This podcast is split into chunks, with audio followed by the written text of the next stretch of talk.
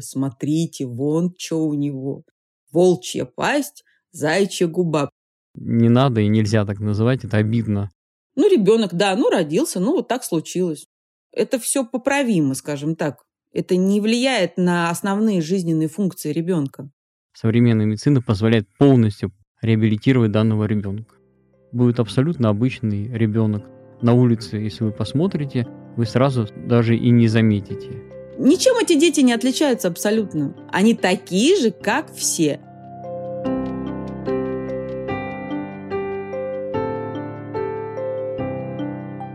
Актер Хоакин Феникс. Актер Чич Марин. Актер и юморист Денис Дорохов.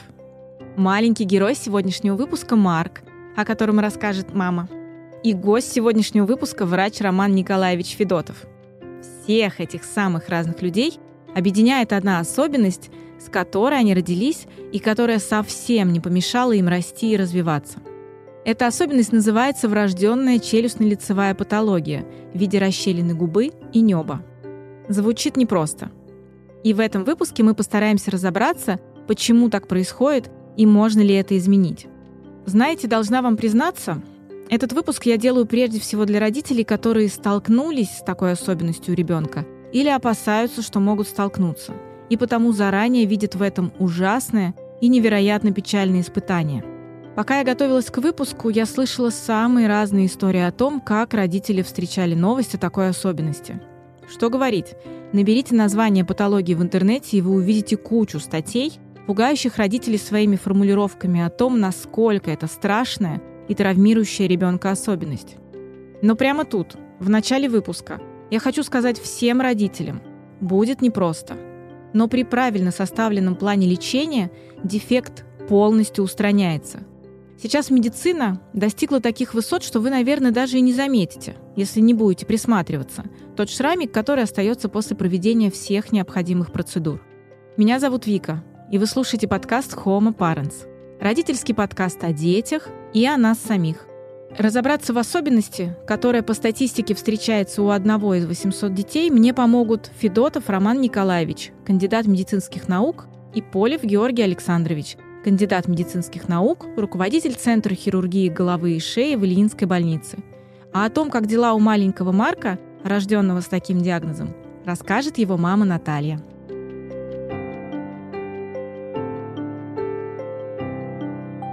Здравствуйте, Роман. Здравствуйте, Георгий. Здравствуйте, Виктория. Здравствуйте, Виктория. Мы сегодня с вами поговорим про тему, которая, возможно, беспокоит родителей точно беспокоит тех родителей, которые сами столкнулись с этой ситуацией в своей семье. Но я должна сказать по собственному опыту, поскольку когда я была маленькая, у меня был друг с такой особенностью, которая впоследствии была очень сильно подкорректирована, причем настолько, что современная медицина позволяет эту особенность сделать практически незаметной. Мы сегодня поговорим о патологиях лица, если это в общем назвать. Более подробно мои гости вам сегодня расскажут, как это называется. Самое неприятное во всем этом, особенно для родителей, то, что для многих данная патология называется по старинке заячьей губой или волчьей пастью. Но если вы будете смотреть в интернете, если вы будете общаться с родителями, которые с, этим столкнулись, они вам скажут, что, пожалуйста, не называйте так, по меньшей мере, это обидно. С медицинской точки зрения подобные названия давно уже устарели, и если у вас возникает желание так сказать, пожалуйста, это не говорите. Это, в общем-то, некрасиво так это все дело называть. И мы сегодня вам расскажем, как это называется на самом деле, и мы разберемся, в принципе, в видах патологии, с которыми сталкивается современная медицина. Меня зовут Наталья, мне 43 года. У меня трое детей. Старшему мальчику вот будет 17 лет, среднему 10, и Марку младшему, у которого как раз вот патология, ему вот будет сейчас скоро 3 года. 21 неделю мы уже об этом знали. Э, левосторонний у Марка, то есть у него идет полностью мягкое небо, твердое небо, альвеолярный отросток и губа, то есть все полностью, расщелина сквозная. Достаточно большая была расщелина. Данная патология, согласно статистике, на данный момент где-то на третьем месте среди патологий, которые возникают у ребенка врожденно. И давайте для начала вы нам просто расскажете, какие они бывают, и поскольку вот это есть два обидных названия у этой штуки. Вы нам расскажете про эти два вида, почему их так начали называть, что это такое и какое оно бывает. Нам расскажет Роман. А, начну, давайте, если мы со старины, да, почему называли врожденные расщелины, назвали зайчья губа и волчья пасть, да, потому что кто-то в этом когда-то очень давно увидел нечто схожее, когда ребенок с двусторонней расщелиной, губа похожа на губу зайца, и у пациента с расщелиной небо похоже на волчью пасть. Хотя абсолютно, слушайте, у зайцев своя губа, да, у волков своя пасть, а у нас, у людей а, бывает особенность, да, то есть это могу сказать, что встречаемость врожденной расщелины, про которую мы сейчас говорим, да, врожденная расщелина может быть только губы, только небо, да, или, может быть, врожденная полная расщелина и губы, и небо. И встречаемость этой патологии а, где-то полтора ребенка на тысячу новорожденных. То есть это достаточно такая, достаточно часто встречаемая патология. Могу сказать, что это ну, средневозовская такая статистика. А в некоторых регионах мира и даже нашей страны по статистике может быть встречаемость и чаще. А, есть работы, которые показывали, что с неблагоприятными факторами внешней среды да, а, в регионах встречаемость может быть и 3-5 человек на тысячу новорожденных. Мы об этом обязательно поговорим, про факторы появления, почему это происходит и кто, и кто виноват, как говорится. Если мы с вами говорим, например, о врожденной расщелине верхней губы, она может быть односторонней и двусторонней, да, если так очень... Э, на пальцах. На пальцах, да, для родителей.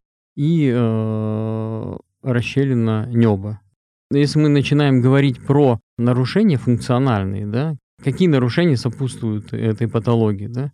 Это эстетические нарушения, да, то, что видит сразу родители, что родился такой ребенок, и в дальнейшем это функциональные нарушения, которые являются, ну, я считаю, ведущими, потому что эстетически достаточно легко исправить, да, функциональные немножко сложнее. Но, но вся медицина как раз направлена, вся хирургия наша направлена на устранение этих дефектов. А если все-таки остановиться на расщелине, можно очень простыми словами описать, что такое расщелина, что это. Условно говоря, представим, что вот человек вообще не знает, что расщелина как это может выглядеть.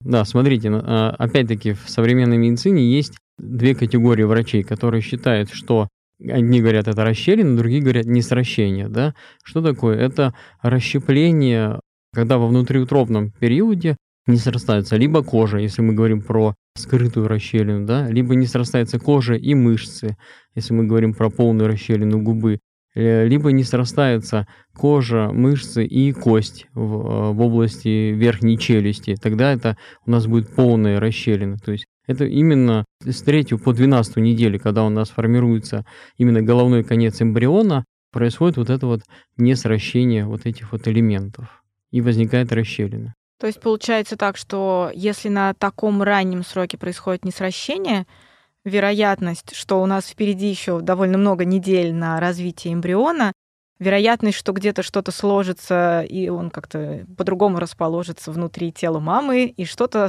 срастется, таки догонит эмбрион нужную стадию. Нет, если она с 3 по 12 неделю не срослась, все. В этот период и диагностируют при помощи УЗИ, диагностируют, что у ребенка будет расщелина, та или иная. Вопрос от переживающих беременных на данном сроке. Кто виноват, как этого избежать?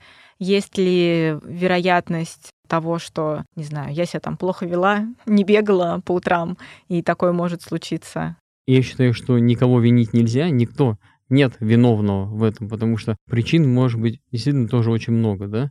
Что это может быть? Это может быть наследственный фактор. К сожалению, есть э, люди, у которых была расщелина у родителей, у бабушек, у дедушек, у них э, вероятность возникновения этой расщелины у детей во много раз возрастает. Следующий фактор, который может влиять, да, это неблагоприятные условия внешней среды, которые также оказывают влияние на формирующийся эмбрион. Также может быть это эндогенный фактор да, в организме. Вот, поэтому причин может быть очень много, и виновных искать не нужно. Я узнала в 21 неделю. У нас в городе очень хороший есть специалист УЗИ. Он очень долго меня крутил, вертел, и он это увидел. Как бы настолько, вот насколько мы знаем, предпосылок таких не было именно в плане генетической наследовательности. И генетик нам тоже сказала, что это как бы разовая мутация. Она даже предположила, что у детей моего ребенка этого может и не быть, например, да, у его братьев этого тоже, у их детей этого тоже может не быть. Но это, конечно, не сто процентов, потому что если уже такая патология появляется, она в дальнейшем может уже прослеживаться, естественно. И, ну, вероятность 10% это точно есть у моего ребенка, вот у Марка, что у его детей эта патология может быть. Я, конечно, это больше, наверное, связываю с своим состоянием здоровья, потому что просто в тот момент, когда я забеременела, я не знала, что я беременна, был ну, достаточно тяжелый период в жизни. Я принимала там и препараты определенные, и на работе были сложности. Возможно, от этого. Но, как даже все сами врачи говорят, никто на, на самом деле на 100% не знает, почему. Потому что есть вот девочки, например, кого я знаю, да, с такими детками, которые планировали беременность, которые пили витамины, ничего там ненужного не кушали, все соблюдали, все делали правильно. И тем не менее, допустим, ребенок рождался с патологией. Но наследственного фактора, вот насколько мы знаем, на данный момент у нас в семье нет. А подготовиться как-то можно, витаминки особые попить, чтобы избежать такого? Ну, конечно, у здоровой матери, конечно, чаще рождаются здоровые дети. Но опять-таки повторюсь, если генетически у вас уже заложено, что будет расщелина, этого не избежать. А есть ли такая особенность, что, например, вот на этом УЗИ, которое смотрит в первый триместр, да, угу. например, на ранней стадии обнаружено, вот как вы сказали, есть ну, скрытая расщелина. Да, скрытая расщелина губы, да, когда вот только верхние ткани губы, получается, не сходятся. Может ли быть так, что со временем эта патология будет усугубляться с ростом эмбриона? Или это тот момент, который вот он есть, мы его зафиксировали, и ухудшение в, в течение беременности не наступает? К сожалению, скрытую расщелину при УЗИ очень сложно диагностировать. Вот что могу сказать, потому что смотрят именно повреждения можно увидеть только значительный дефект. Ну, то есть костей уже, когда уже, скорее всего, расщелина неба, это увидеть проще, чем когда губа. Нет, увидеть полную расщелину губы во время УЗИ можно, но скрытую расщелину очень сложно. Потому а что... есть вероятность, что вот, например, у ребенка скрытая расщелина губы, которая с ростом эмбриона перерастет уже в расщелину полную губы? Нет. Она как была скрытая, так он и родится со скрытой расщелиной. При скрытой расщелине у нас кожа соединена, а мышцы в губе, они между собой не срослись. Поэтому, когда у нас губа расслаблена, вы не, можете и не заметить, что у пациента расщелина. А когда ребенок начнет улыбаться, расходятся мышцы в этой области, так как они... У нас круговая мышца рта, она единый, единым а, кольцом. блоком, единым кольцом, да. И когда ребенок не улыбается, ну, она выглядит нормально. Как только он начинает улыбаться, края мышцы подтягиваются, и сразу растягивается губа, и видно, что у ребенка скрытая расщелина. Поняла. Поскольку вы уже сказали, что если расщелина была обнаружена, в течение беременности, по сути, ни врачи, ни сама мама ничего не могут сделать с этой ситуацией. Да, ничего Никак не, на нее повлиять. Ничего не нужно делать. Нужно просто оценить состояние ребенка. Как правило, если ребенок функционально сохранен полностью весь, то я считаю, что ни о каком прерывании беременности не стоит говорить. Нужно, чтобы ребенок родился, и современная медицина позволяет полностью, полностью реабилитировать данного ребенка. Можно я такой пример расскажу, да? Там, я не стесняюсь и э, готов говорить это на, на радио, да, я сам родился с расщелиной, да, и у меня у самого двусторонняя расщелина губы и небо полное. Вот, и если мы возьмем, надеюсь, что моя мама тоже будет меня слушать. Если мы возьмем пример меня, что моей маме сказать 42 года назад, что у вас такой ребенок, необходимо прервать беременность и перемотать жизнь вот в это время, да, то, наверное, моя мама этого врача, наверное, ну, даже не стала бы с ним разговаривать, потому что она меня родила, я вырос, стал врачом, сам стал помогать таким детям. Никакого разговора о том, что что-то плохо, абсолютно нет. Но здесь скорее идет разговор не о прерывании беременности, а о каком-то внутреннем беспокойстве оставшийся срок беременности, что женщина будет ходить и думать, что с ее ребенком что-то не так, и она с этим ничего не может сделать, кроме как, когда он родится, делать какие-то действия. Я думаю, предупрежден, значит вооружен. Да, и она за это время найдет сразу же родители начинают да, искать интернет, все, всевозможные форумы, найдет и увидит, что это хорошо оперируется, дети реабилитируются и будут более спокойны. За это время найдет хирурга, который э, да, ей будет комфортен, потому что, ну, ни для кого не секрет, что люди в современном да, в мире ищут хирурга комфортного для себя. Там, к одному хирургу сходит, к другому, кто больше родителям понравится, у тех они и будут оперировать. Поэтому за это время она почитает, посмотрит, и ну, все будет нормально. Мне, наверное, еще очень повезло, потому что я знаю, что истории разные есть у девочек, да. Наш как буддист, он был очень адекватный, он сказал, ты вообще не переживай, он сказал, что у нас вот там знакомая женщина, она вообще сама медик, дочка тоже вот родила, и все, сделали операцию, все прекрасно. Он мне, кстати, первый дал контакты вот этого центра Гончаковых, у которых мы оперировались. Потом уже много другой информации еще смотрели, к разным врачам ездили. Вот он был первый, кто об этом центре сказал. Он говорит, ты даже не переживай, все будет хорошо. Это поправимо, это не то, что вот все это катастрофа, там, да, ребенок там без руки, например, не дай бог, родился или что-то такое, там, несовместимое с жизнью. Конечно, это, ну, малоприятно, да, потому что много через что приходится проходить, но это все поправимо, скажем так. Это не влияет на основные жизненные функции ребенка. Скажите, пожалуйста, роды у женщины, у которой такой ребенок, отличаются? Надо ли, например, точно ли всем таким женщинам делают кесарево? Нет, нет. То есть никаких пожеланий, таких рекомендаций, таких особенных нет? Особенных нет, да. Когда рождается ребенок, констатируют уже точно по факту внешнего вида какую-то, да, какую-то его особенность, какую-то угу. патологию. Хочется, да, спросить первым делом, вот родился такой ребенок, куда бежать, что делать прям вот из роддома, какие можно какие-то действия начать осуществлять, именно даже, возможно, прям там, в роддоме. Как вообще теперь с этим жить? Какие-то такие, знаете, рекомендации мамы для первые шаги, как только ты увидел ребенка с такой патологией? И есть, конечно, некие особенности по кормлению такого ребенка. Особенно понятно, что когда у ребенка расщелина губы, расщелина небо, то грудью кормить мама не сможет, потому что он не сможет полностью создавать вакуум да, в полости рта для того, чтобы получать материнское молоко. Поэтому чаще такие дети в первое время э, в роддоме находятся либо на зондовом питании, да, либо на сцеженном молоке и используют специальную соску, которая позволяет таких детей кормить, то есть их в таком наклоненном. То есть даже это продумали, даже соски особо. Ну, конечно, конечно. Угу. Да.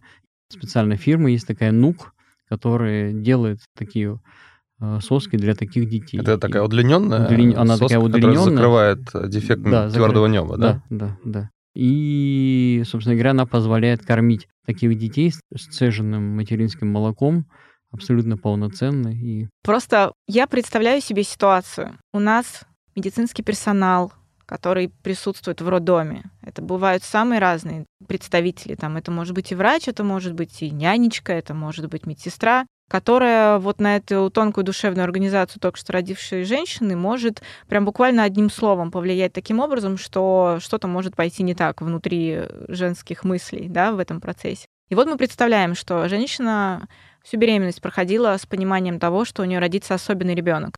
Да, она изучила вопрос, она знает, что эту особенность можно исправить, причем исправить благодаря современной медицине так, что ее никто не увидит.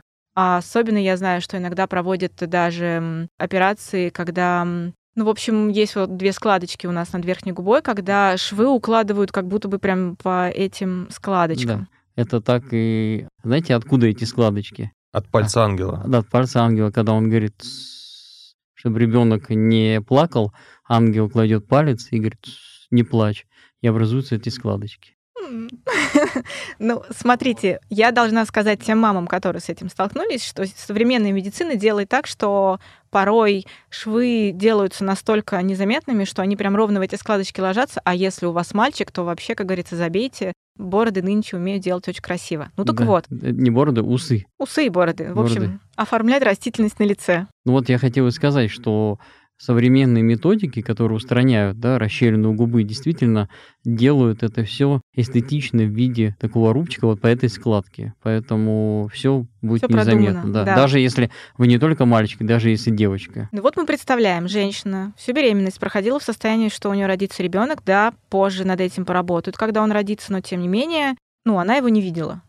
В роддоме у нас тоже каждый первый не рождается, чтобы вам сказали, ну, у вас такой ребенок. У нас нянечки, те же медсестры бывают разные, которые вот на эту тонкую душевную организацию только что родившей мамы выкладывают свое, что у тебя родилось, и вот это все дано тебе надо, и вот полжизни будешь мучиться. У нас с кормлением вообще бывают особые истории, там, может быть, обычный ребенок и у женщины, может быть, что-то не так с кормлением, ей тоже там все это дело испортят. Я хочу, чтобы вы, как врач, который, ну, ни одного ребенка видели в таком состоянии и точно видели родителей этих детей в их состоянии, Возможно, какие-то, знаете, топ-5 кодовых каких-то слов поддержки маме в тот момент, когда вот ей принесли младенца, сказали, вот он у вас такой особенный. Вот чтобы она внутри себя какой-то там чемодан опоры нарастила, и могла на какие-то комментарии окружающих отвечать какой-то там придуманной фразой, чтобы от нее отставали, а она для себя не принимала эти негативные мысли, которые несет общество. Могу сказать, что абсолютно а, самое главное это то, какие какая у человека голова будет. Если у человека светлая голова, потому что очень много известных людей с расщелиной, да, это и артисты, это и ученые, это и музыканты, которым э, расщелина абсолютно не помешала стать известными людьми, понимаете? Никакое влияние расщелина на будущее э, ребенка в его голове не влияет, ну, не имеет. Мы можем сказать так, что, окей, кому-то это может показаться эстетически непривлекательным, но это абсолютно никак не влияет на здоровье ребенка, да. на жизнь, Понятно, что могут быть какие-то осложнения, но мы сейчас их не берем. Мы о них тоже скажем, но вот в идеальной картине мира, да, окей, это может кому-то не нравится, как это выглядит внешне, но в целом это здоровый ребенок, которого просто надо будет подкорректировать с помощью медицины. Ну, кому-то не нравится только первые три месяца. Угу. Все. Через три месяца мы делаем операцию первичную хиалуринопластику, и все. Будет абсолютно обычный ребенок на улице, если вы посмотрите, вы сразу даже и не заметите. А можно ли говорить, что через три месяца тогда можно будет кормить как обычно? Через три месяца можно, да, кормить как обычно. Но чаще всего, конечно, они уже к груди не возвращаются, и их кормят все равно сцеженным молоком, либо смесями вот этой специальной соской. Что это вообще такое, я узнала только, когда у меня родился вот мой собственный ребенок. Потому что раньше об этом у нас такое сейчас есть, это и сейчас смотрю везде, это даже в СМИ часто используется, волчья пасть, зайчья губа, причем с таким, о, смотрите, вон что у него. Вот, на самом деле это все совсем не так. И как бы я, ну, слышать слышала, да, эти понятия, но никогда не вникала, что это, зачем и почему. И я уже это поняла, самое интересное потом, когда родился мой ребенок. У нас в городе, насколько я знаю, вот насколько мне сказал наш педиатр, Марк, и есть еще один малыш, вот тоже с такой же патологией. Ну да, ну вот так случилось. Родился, вот, вот родится он такой. Ну, значит, мы будем жить с этим дальше. Сейчас есть вообще, мы, слава богу, живем рядом с Москвой. То есть к нашим как бы услугам масса хороших специалистов. Люди у нас, девочки, летают. Э, с Комсомольска на Амуре люди летают в Москву, чтобы лечиться. С каких только городов не летают, да, там, чтобы эту помощь получить. Ну, не могу сказать, что прям вот, ой, какой кошмар. Нет, такого не было. Конечно, были переживания, но прям ужас-ужас. Нет, не было такого.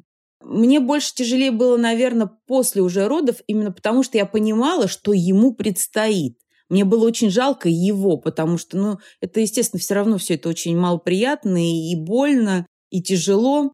Я бы не сказала, что это прям такой кошмар. Конечно, понятно, что приятного мало. Да, если, например, я двух детей своих кормила сама, то тут у нас была изначально специализированная бутылка с самого рождения. Это ряд есть бытовых неудобств. Ну, просто это когда говорят, да, о, смотрите, у него там вот... И просто сами названия такие страшнющие, да, волчья пасть, зайчья губа. Да, расщелина, да, так случилось, что не сошлись эти косточки в силу каких-то обстоятельств, когда ребенок был болен. Но, на мой взгляд, эта патология не отличается ни от какой другой. Причем это еще не самое худшее, потому что зачастую она просто изолированная, не, не связана ни с какими синдромами, потому что ну, есть намного более страшные вещи, особенно то, что связано с невралгией.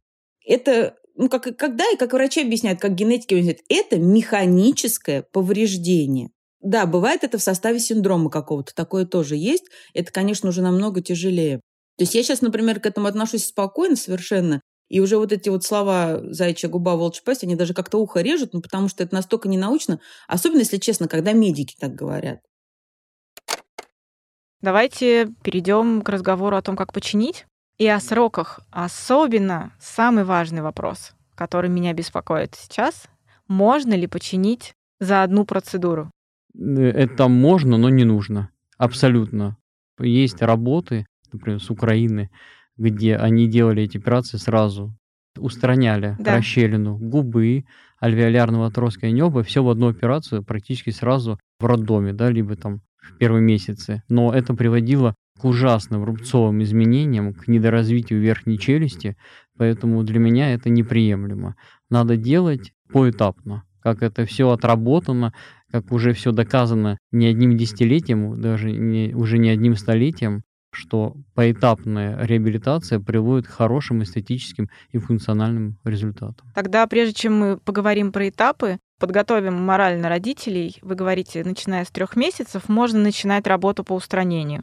А финальная точка есть и в каком она возрасте? То есть насколько родителям готовиться, что вот этот срок будет длиться? Ну, а, опять-таки, есть разные школы. Финальная точка, мы сейчас должны понимать, что, например, если мы говорим просто про расщелину верхней губы, только расщелину верхней губы, все, вы делаете в три месяца первичную хиларинопластику, и все, родители забывают. Если она сделана успешно, все зажило хорошо, все, родители забывают про эту расщелину, у вас растет здоровый ребенок. Это если только про расщелина губы. Или про Нет. полноценную? Есть Полный, полноценная да. расщелина, но только верхней губы, когда идет расщепление кожи и мышцы, а дальше альвеолярный отросток и небо, они целые. И это тогда вот разово можно да, устранить? Да, разово мы устраняем. Если мы с вами говорим про полную расщелину, двухстороннюю, там, либо одностороннюю расщелину губы, неба и альвеолярного отростка, то тогда у нас этапность делится так хирургическая этапность, да, мы сначала устраняем расщелину губы и коррегируем носик, если это э, возможно. Дальше мы устраняем расщелину неба для того, чтобы ребенок заговорил как можно скорее. Давайте так, в 3 месяца, 3-6 месяцев мы устраняем расщелину э, верхней губы. Далее, например, на нашей кафедре устранение расщелины неба очень долгое время было э, где-то до 7 лет. Почему 7 лет? Потому что ребенок собирается в школу, 7 лет, да, до 7 лет устраняем, ребенок уже идет в школу с нормальным небом, он нормально говорит и абсолютно нормально социализирован. Но сейчас эти, этот возраст, он действительно уменьшается, да, потому что уже по разным школам, по американским, по шведским, по нашим школам мы, э, уже пишутся новые рекомендации, что это все должно делаться раньше. Хотя я, например, противник ранних, э, слишком ранних операций. Главное не попасть в фазу активного роста верхней челюсти. Но вот это как раз вот где-то 4 года. Это фаза активного роста верхней челюсти уже начинают формироваться зачатки постоянных зубов. Поэтому в 3-6 месяцев устраняем расщелину э, губы, да, я говорю про свой опыт. Дальше в 3 года устраняем расщелину неба. А вот в промежуток мы ничего не делаем. Э, лично я стараюсь то, что касается операции, не делать. В этот промежуток мы можем только проводить динамические наблюдения и у ортодонта, например, который может что там давать какие-то рекомендации. Ну, сами понимаете, что с 6 месяцев до 3 лет ребенку ортодонтические рекомендации очень сложно давать. Да. Дальше мы устраняем расщелину неба, да, и э, далее устраняем расщелину костной части, то есть именно расщелину альвеолярного отростка. Это во сколько? До, мы должны это сделать до 9 лет. Почему до 9 лет? Там как раз в этой костной части находится клык. Вот клык начинает прорезаться в 9 лет. До 9 лет мы должны сделать костную пластику. А одновременно нельзя сделать костную и вот это с 3 до 6 э, то, что Одновременно делать? нельзя. Вот я про что вам говорю. Это что, как раз из-за роста как, кости. Да, как раз таки говорю, что уже доказано, что если делать какие-то операции одновременно, возникает очень выраженная рубцовая деформация. И э, начинает ну, недоразвитие, формироваться недоразвитие верхней челюсти. Просто получается как будто бы довольно большой срок. Смотрите, вначале мы делаем где-то в три месяца одну, потом где-то в три года, ну, до шести, ну, в три, а потом только к девяти, это, ну, большой срок Да, получается. но вы этого не, вы этого не заметите, и, не, и ребенок этого не заметит, потому что у него все будет... А, это просто какая-то внутренняя да, особенность, да, да, которая да, подправляется, да, скажем да, так, да. потом. Делается костная пластика в области альвеолярного отростка. Внешне вы, никто уже никогда не, ну, кроме врачей, естественно, не скажет, ой, у вас там что-то не так. То есть всего три этапа? Да, это, э, это в идеале. Самый тяжелый форме. Самый тяжелый. Расщелины, да. полный. Да, потому что потом, после этого, конечно, когда ребенок растет, потом э, могут быть какие-то коррегирующие операции. В основном это коррегирующие операции в области губы и носа. Для того, чтобы например, крыло носа немножко уплощено, да, там, или красная кайма подтягивается, то есть рубчик подтягивает. Ну, эти операции делаются в возрасте 12, обычно в возрасте 12 лет, когда подросток говорит, да, мне немножко не нравится. Это как же больше про эстетическую уже да, какую-то да, сторону да, вопрос да. идет дальше. Сейчас мы говорим про пластику неба, это из-за речи, ну и, конечно, из- из дискомфорта. У нас есть три как бы нарушения, да, какое? Это нарушение речи, сама вот эта расщелина, да, вот, и нарушение дыхания. Мы устраняем эту расщелину для того, чтобы ребенок говорил, для того, чтобы ребенок мог нормально питаться, и для того, чтобы э, нормализовать дыхание. А если мы говорим о питании грудным молоком, оно, соответственно, не получается в прямом смысле этого слова, но ребенок растет, переходит на питание просто жевание челюстью, да, обычной еды, или до трех лет это все-таки какая-то тоже особенная еда у ребенка? Да нет. На самом деле дети очень хорошо адаптируются и начинают уже есть потом обычную, ну, как бы обычную пищу. Единственное, что, конечно, естественно, пища попадает в полость носа, это гигиена такая более улучшенная весь этот период, родители соблюдают. Но, поверьте, абсолютно банальная процедура. Нос промыть, э, полость рта промыть. А что не так с дыханием происходит из-за такого? Потому что у нас с вами, э, вот как раз-таки Георгий скажет, как лор-врач, у нас с вами полость рта и полость носа, они соединены. Да. Полностью получается, что воздух проходит через нос, рот сразу это объединение, оно же не пресекает поток воздуха в Нет, те, но в тело, это да? изменяет оно... аэродинамику. Технически как это происходит? Чем вдох, скажем так, ребенка с такой особенностью отличается от вдоха, когда воздух, нет особенностей? Воздух все равно попадает в трахею, но полость носа устроена таким образом, что она требует определенной аэродинамики. Поэтому даже такие вещи, как небольшие искривления перегородки носа, ведет, например, компенсаторной гипертрофии слизистой с другой стороны, там, где перегородка вогнута. И это тоже нарушает дыхание. А теперь представьте ситуацию, что не небольшой костный шип на перегородке, а полностью отсутствует разделение между полостью носа и рта. Наша полость носа так устроена, что если она не чувствует турбулентный постоянный поток воздуха, слизистая начинает гипертрофироваться. А можем ли мы говорить, что подобное нарушение влечет за собой и, например, э, частые болезни ребенка, связанные с лор-органами? Конечно. Это, это одна из частых, как раз таки, одна из частых таких проблем этих детей, что пока все не устранено, то заболевания лор-органов прям э, сопровождаются. Только осложнения с носом и ушами возникают или еще какие-то могут быть осложнения? Да, это основная такая ведущая проблема у этих детей. Получается так, что основными врачами, которые наблюдают ребенка в, в моменте да, его реабилитации после рождения, это точно лор, это хирург, который его оперирует. Это точно ортодонт, это точно логопед, это точно терапевт. А что смотрит ортодонт? Ну, вы, вы же понимаете, что любая операция это рубец, да, рубец влечет за собой немножко ограничение роста в этой, в этой области. И ортодонт, он помогает стимулировать рост верхней челюсти, если это необходимо. Если рубец чуть грубый на небе, то ортодонт делает функциональные аппараты для того, чтобы помогать верхней челюсти расти в том возрастном периоде, которым это необходимо. А что, в принципе, с зубами происходит? Они начинают расти так же, как у всех детей, примерно в, одним, в одном возрасте, или они не растут, или растут не так? Что там, что за процесс? Прорезывание зубов у всех генетически детерминировано, то есть генетически заложено. И у всех детей зубы прорезываются в том возрасте, в котором они должны прорезаться. И у детей с расщелиной они, они всегда прорезаются. Просто э, вопрос, что-то может там задержать. Ну, ну, например, может задержать прорезывание да, в области во фронтальном отделе, в области расщелины, ему некуда зубу прорезаться, поэтому опять-таки ортодонт помогает. Помогает создавать место и помогает прорезаться этому зубу. А для этого же и нужны центры реабилитации таких детей. То есть это важно понимать, что этот ребенок не должен лечиться. Знаете, там идите в ту поликлинику, вам там сделают вот это. Или идите в следующую поликлинику, вам там сделают вот это. Есть специальные центры реабилитации, где все в одном месте будут все необходимые специалисты. Вот пришел ребенок, родители с ребенком с такой патологией, и все, его наблюдает через лицевой хирург, да, я говорю, так, вот я вас посмотрел, идите к Георгию, к лор-врачу. Он посмотрел со своей стороны, говорит, так, с моей стороны все хорошо, все в этом же центре. Ребенок идет к ортодонту.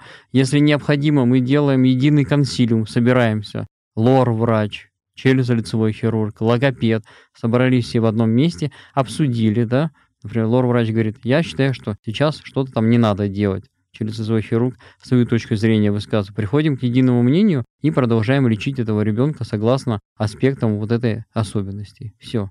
Такие центры у нас в стране должны быть. И они есть? есть? да, они есть. Например, я работаю на кафедре детской челюстно-лицевой хирургии, которая как раз-таки и основное направление работы нашей кафедры – это работа с детьми с врожденной расщелиной. И я ну, считаю, что я свою жизнь посвятил как раз таки свою работу именно э, реабилитацию таких детей. Самое первое, что нужно сделать, да, это определиться с хирургом. От этого как бы зависит дальнейший ход лечения. И уже сам хирург, он решает, ну, как бы он объясняет, как работает конкретно он. Поэтому в первую очередь надо выбирать врача, да, смотреть его работы. Сейчас этого достаточно много в интернете. И врачи, кстати, очень охотно отвечают, им пишут на почту, они очень подробно все рассказывают, могут даже какие-то показать фотографии, да, своих результатов работ. В среднем это все длится лет до 18, потому что сначала ортодонты носят пластинки, потом дело правилом перетекает в брекеты, с зубами тоже у всех разная ситуация. И в зависимости от того, что происходит с лицом, в дальнейшем потом, ну, ближе к 18 годам, когда кости перестают расти, многие делают как бы пластику, именно ставят уже нос, ну, чтобы это было красиво, скажем так, да, то есть это уже не столько функционал, сколько красота. Поэтому тут у каждого будет свой набор операций. У нас пока три. Как развивается речь ребенка вот с года до трех? Он начинает говорить, ну, еще раз повторюсь, что это мы, мы стараемся, да, там в три года, в три года делать. Есть направления, есть школы, которые делают это все и до двух лет как раз, потому что у нас доминанта речи начинает образовываться в два года, да, когда дети начинают говорить. Начинают говорить с двух лет, поэтому двум годам они уже оперируют небо но до, до, до двух, до двух-трех лет они только начинают формировать вот эти звуки, и... Там ничего страшного да, еще на развитие ребенка это не влияет. Потом в три года мы его соперируем, он начинает заниматься с логопедом, и ставятся нормальные все звуки. То есть никаких вот этих статистических нарушений, что условно, если мы упустили этот немного нет, возраст, нет. то ребенок там ментально начинает не так развиваться, какие-то сложности с речью, нет, с нет, ну, общением. Ну, Абсолютно. Я могу сказать, что, опять-таки, повторюсь про, и не стесняюсь это говорить про себя, мне сделали пластику неба в возрасте 7 лет. И вы слышите, как я говорю, мне, мне сделали не в 2, не в 3, а сделали в 7 лет перед школой. Ну все, я нормально говорю. А что ваша мама говорила, как вы общались до 7 лет? Ну, что-то было там, кто-то не понимал там, да, как, какую-то речь, но... То есть не так, что вы просто молчали? Нет, нет, нет, я говорил, звуки, мы... как вот я, даже, я даже вспоминаю своих, иногда мы встречаемся с своими друзьями, и они говорят, вот, там, помнишь, там, в 6 лет, как ты говорил, мы там тебе что-то не понимали, а вот, а сейчас мы дружим, Слушай, мы абсолютно не чувствуем, что у тебя была какая-то особенность. Да, с детства вспоминаем, что, может, чуть-чуть тебя не, по- не понимали первое время, но сейчас это абсолютно все снивелировано. А вот если говорить уже непосредственно про операции, многие родители, в принципе, люди боятся каких-либо вмешательств да, в тело, особенно когда это делается под общим наркозом, а я так понимаю, что это делается под общим наркозом. Вы можете, опять же, очень просто на пальцах рассказать, вот чтобы как-то родители для себя представляли, что происходит, как говорится, если ты знаешь, ты вроде как бы чуть более спокоен. Ну, сейчас мы говорим, давайте про возьмем полную расщелину, да. да? Вот мы берем ребенка в операционную. Что мы делаем? Мы освежаем края раны, да, а, выделяем мышцы, которые в неправильном положении. У нас круговая мышца, она расщеплена, она не соединена между собой. Так вот, мы распрепаровываем ткани, находим эти края мышцы между собой, и начинаем послойно сшивать. Сшиваем слизистую полость рта, сшиваем мышцы и сшиваем кожу. И формируем еще дно полости носа. Как раз таки там выкраиваем лоскуты специально для того, чтобы сформировать вот этот край носика. Ну, звучит, как будто бы это довольно быстрая операция. Ну, эта операция в среднем занимает час, час-полтора. А если небо, то там, наверное, подольше и посерьезнее будет вмешательство. Ну, э, если небо, то, как правило, все делается в один этап. То есть таких сильно широких расщелин, чтобы разделять на два этапа, они не, не, так, не а такие как частые. скрепляется расщелина в небе? Это же тоже отсутствие кости получается. Давайте тоже объясню. Да, да, да. Значит, мы распрепаровываем ткани, да, и мы выделяем слизистую носа, мышцы мягкого неба, и выпрепаровываем слизистую полость рта. И далее послойно сшиваем сначала слизистую носа, Далее сшиваем мышцы мягкого неба и сшиваем дальше слизистую полость рта. И изолируем полость рта от полости носа. А кость, мы действительно туда не добавляем кость. Но вот этого рубца и вот этого перекрытия хватает для того, чтобы сформировать нормальное небо. У некоторых детей, когда мы их обследуем, мы видим, что даже при первичном отсутствии кости потом начинает за счет продуцирования надкостницы формироваться вот этот костный мостик в области именно твердого неба. А период восстановления после таких операций сколько занимает? Достаточно быстро, в течение недели, они неделю находятся в больнице и дальше выписываются домой. Мне повезло очень.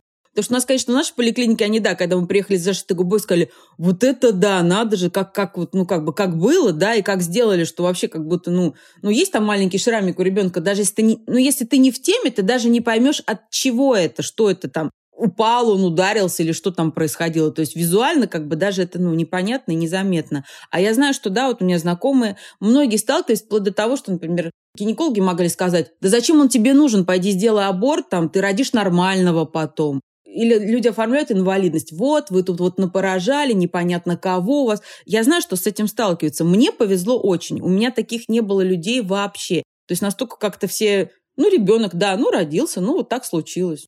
Ну, все, зашили, нормально все. Сейчас пройдете лечение, вообще все отлично будет. В данной ситуации инвалидность – это зачастую, знаете, большое подспорье в том плане, что лечение, конечно, очень дорогое. И операции очень дорогие, ну, многие делаются по МС, да, в зависимости от выбора врача, но ортодонтии бесплатной нет все равно. Она вся платная, потому что все пластинки, все манипуляции с зубами, они платные.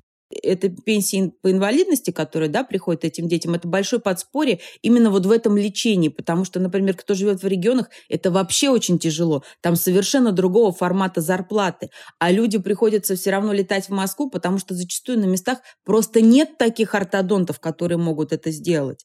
А так инвалидность, да, оформляется, кому-то дают на 5 лет, кому-то дают на год, в каких-то регионах даже дают до 18 лет сразу, потому что там реально до 18 лет не перестающий процесс лечения. Ну, с периодами какого-то затишья, да, там поставили брекеты, поменяли, поставили такую пластину, сняли, поставили другую пластину. Но процесс вот этого вмешательства где-то до 18 лет, он все равно происходит. У кого-то просто, ну, больше, у кого-то меньше, в зависимости от ситуации наш вот Геннадий Васильевич, которого мы оперировались, он предложил сам, он сказал, мы сотрудничаем с фондом «Красивые дети в красивом мире». Как бы у нас такие вот отношения, то есть он нам помогал ну, составить письмо туда, то есть все эти бумаги оформить. Посредством его помощи да, нам удалось получить помощь именно этого фонда. То есть нам очень повезло, мы все три операции провели э, за счет фонда, потому что ну, операции на самом деле не дешевые, если ты это делаешь платно. Когда мы полностью вот эта операция с 3 до 6 лет, получается, что от э, хирурга это только наблюдение. Угу. У Лора вроде как часть работы снимается, потому что вот эти все отитные штуки, они уже подконтрольны, потому что есть, да, сформированная часть внутри. И у нас остается основным специалистом, который начинает работать прям плотно с ребенком, это ортодонт, наверное, и И все-таки после логопед. пластики неба это логопед. Первую. Для того, чтобы социализировать ребенка, да, это речь. Поэтому логопед начинает работать, ну и ортодонт, конечно. Получается, что если изначально хирург нужен прежде всего просто, чтобы восстановить всю функцию организма, то потом логопед это исключительно про социализацию. Да.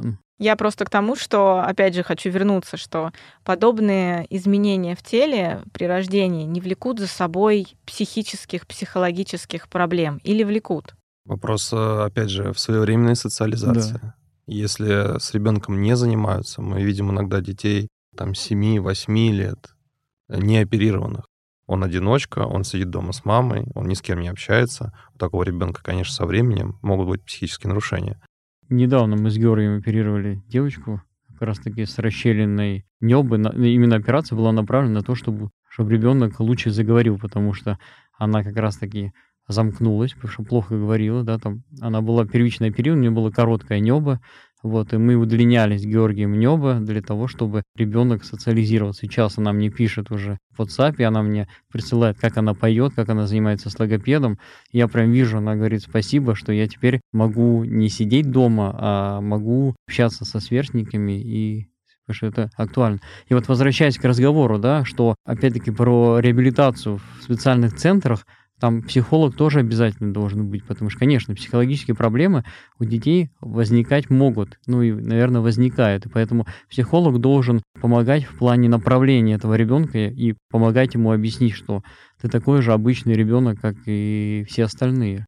К сожалению, и вот были, например, работы, когда создавались вообще целые детские сады для таких детей, и всех детей собирали там всей, со всей страны в одну группу. Представляете? Как вы думаете, это хорошо или плохо? Как у ребенка формируется доминанта речи? Он слышит речь да. вот эту обычную здоровую речь от других и старается ее повторить так же хорошо, как э, ее говорят другие люди. Да? Если он будет слышать речь таких же детей, находящихся в своей группе с расщелиной, он, к сожалению, и будет плохо говорить. Поэтому такие дети должны быть обязательно развиваться и ходить в обычный садик, абсолютно обычный садик. Костная пластика нужна для чего?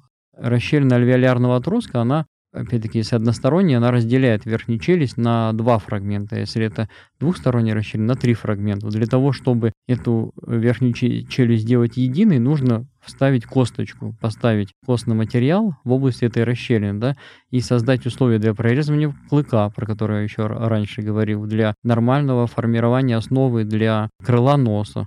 Кость берется, ну, я чаще всего использую костный блок из гребня воздушной кости. Мы делаем разрез, где-то 2 сантиметра, оттуда берем эту косточку и ставим в области расщелины. Все. После этого, если там не было зуба, если вдруг не было зачатка, то мы там ставим имплант потом и протезируем, и все. Ребенок абсолютно со всеми зубами, социализирован, красивый.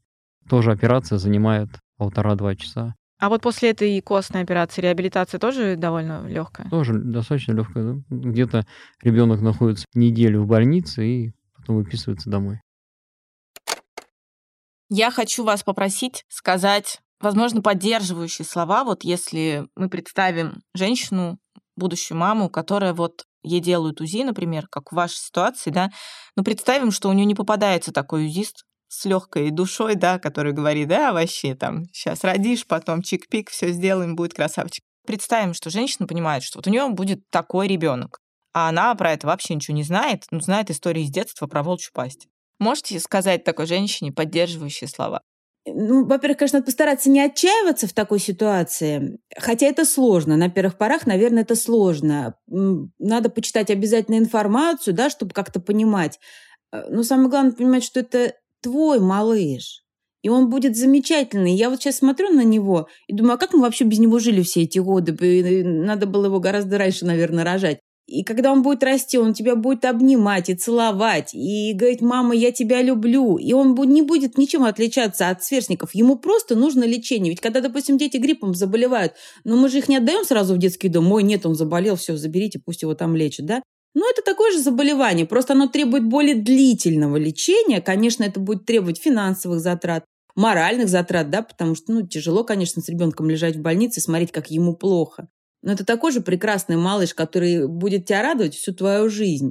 Ничем эти дети не отличаются абсолютно. Они такие же, как все. Да, есть механическое повреждение, вот, ну, не срослось в этом месте.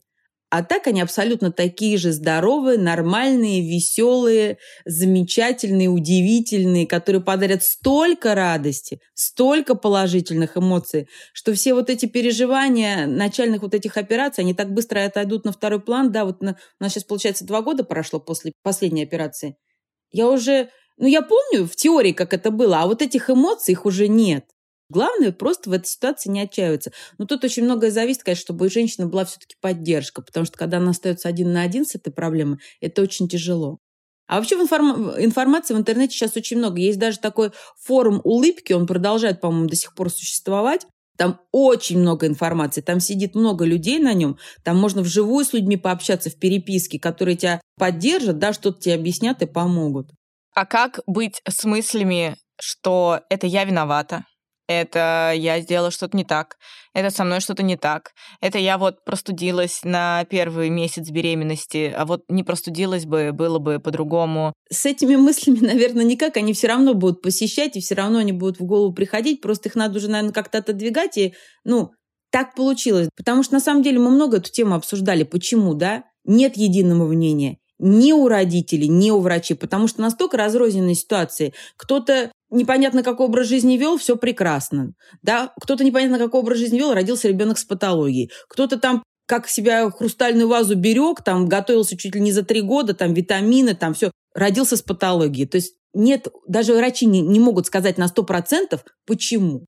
Ну вот случилось, как случилось. Просто это уже надо принимать и идти дальше, потому что невозможно. Если ты постоянно будешь к этому возвращаться и выяснять, а почему, а что от этого изменится? Ну хорошо, ты болела, получилось так. Кому от этого стало легче? Никому. Ну уже получилось то, что получилось. Надо просто жить дальше. От того, что ты себя назначишь виноватой, ну, никому от этого легче не будет.